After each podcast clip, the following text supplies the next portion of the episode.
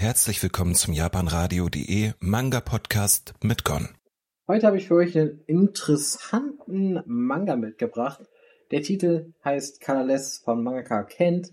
Ähm, was interessant an dem Manga ist, der Manga ist colorless und er enthält tatsächlich aber trotzdem Farbe. Ja, aber wenn noch mehr so zentuiert. Warum, wieso, weshalb, das erfahrt ihr gleich im Verlauf dieser Rezension. Ähm, das Ganze ist ein Manga, der insgesamt, wie gesagt, mit sieben Bänden abgeschlossen ist. Ein Band kostet hier bei ähm, Manga halt wieder 12 Euro. Und man muss aber auch sagen, es ist wieder im Großformat, im Softcover. Also man kennt diese Ausgaben ja schließlich ziemlich das normale Format, könnte man auch sagen bei ihnen.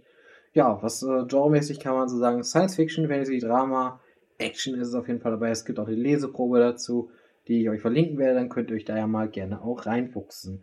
Der Manga selbst gab es sogar auf der Animagic nochmal in einer Sonderausgabe mit einem extra Umschlag drumherum für ein paar Euro mehr, aber wie gesagt, ich habe die Normalausgabe hier und ich glaube, die reicht mir eigentlich auch. Nicht, weil die so schlecht ist, sondern einfach nur, weil ich das jetzt nicht so, also mein Geschmack hat der Umschlag nicht ganz getroffen, aber muss jeder für sich entscheiden. So, worum geht das Ganze? Das Ganze spielt auf unserer Erde. Es gab eine gewaltige Sondereruption und daraufhin wurde quasi die Welt der Farbe beraubt und auch sonst wurden die Menschen genetisch verändert.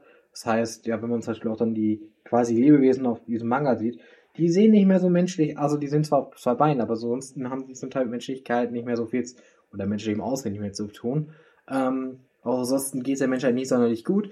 Und was äh, gibt es natürlich dann unseren Hauptcharakter, der, sage ich mal, äh, immer so ein bisschen versucht, wieder oder quasi Forschung an der Farbe, wenn man so sagen möchte, ähm, betreibt. Und ähm, tatsächlicherweise ist es so, dass er das zwar die Forschung betreibt und dementsprechend sich auch immer wieder quasi natürlich mit diesem ganzen Thema auskennt, aber auch gleichzeitig ist immer so, dass er quasi ja auch durchaus gegen andere ähm, kämpft, beziehungsweise auch sich zum Beispiel auch mit diesem mächtigen Kult anlegt, den es dort gibt, der so eine Art religiöse Verehrung hat, mit einem Vorsitzenden, also sehr sektenhaft das Ganze. Ähm, und diese entführt am Anfang des Mangas äh, ein Mädchen, quasi das Mädchen, was ihm immer den Tee in seiner Teestube gebraut hat und sehr, sehr guten Tee gemacht hat. Also heißt es für ihn so viel wie, die muss ich mal retten gehen. Also, gesagt, getan, er rettet sie dann und sie landet dann quasi bei ihm in der, ähm, oder kommt dann quasi auch bei ihm unter. Und natürlich ist es nicht so, als wenn das unbemerkt bleibt, der Kult möchte natürlich ja trotzdem irgendwie die gute, das gute, die gute Chie wieder haben. Und bei der Chie gibt es eine Besonderheit, die werde ich euch jetzt nicht verraten, ähm, also wenn man das Cover sieht, kann man vielleicht drauf kommen, was es ist, aber mehr sage ich nicht dazu. Und ähm, so ist es halt eben, dass auch wenn unser Hauptcharakter hier ziemlich stark ist, ist, äh, ist er natürlich nicht allmächtig.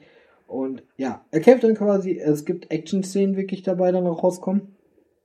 Oder sonst muss ich sagen, die Zeichnungen sind sehr, sehr schön gemacht, sehr, sehr detailliert, auch Hintergründe, Charaktermodelle, ähm, auch quasi die Mutationen, wie die rauskommen, ähm, wenn Sachen wie Farbe gezeigt wird hier, wie das dargestellt wird und so weiter und so fort. Ich persönlich fand das auf jeden Fall sehr beeindruckend. Ist auch ein Mangel, den ich echt gerne weiterlesen werde und den werde ich auch weiter kaufen, weil ich sage, bisher zumindest hat er einen sehr coolen Ansatz, ein sehr cooles Design.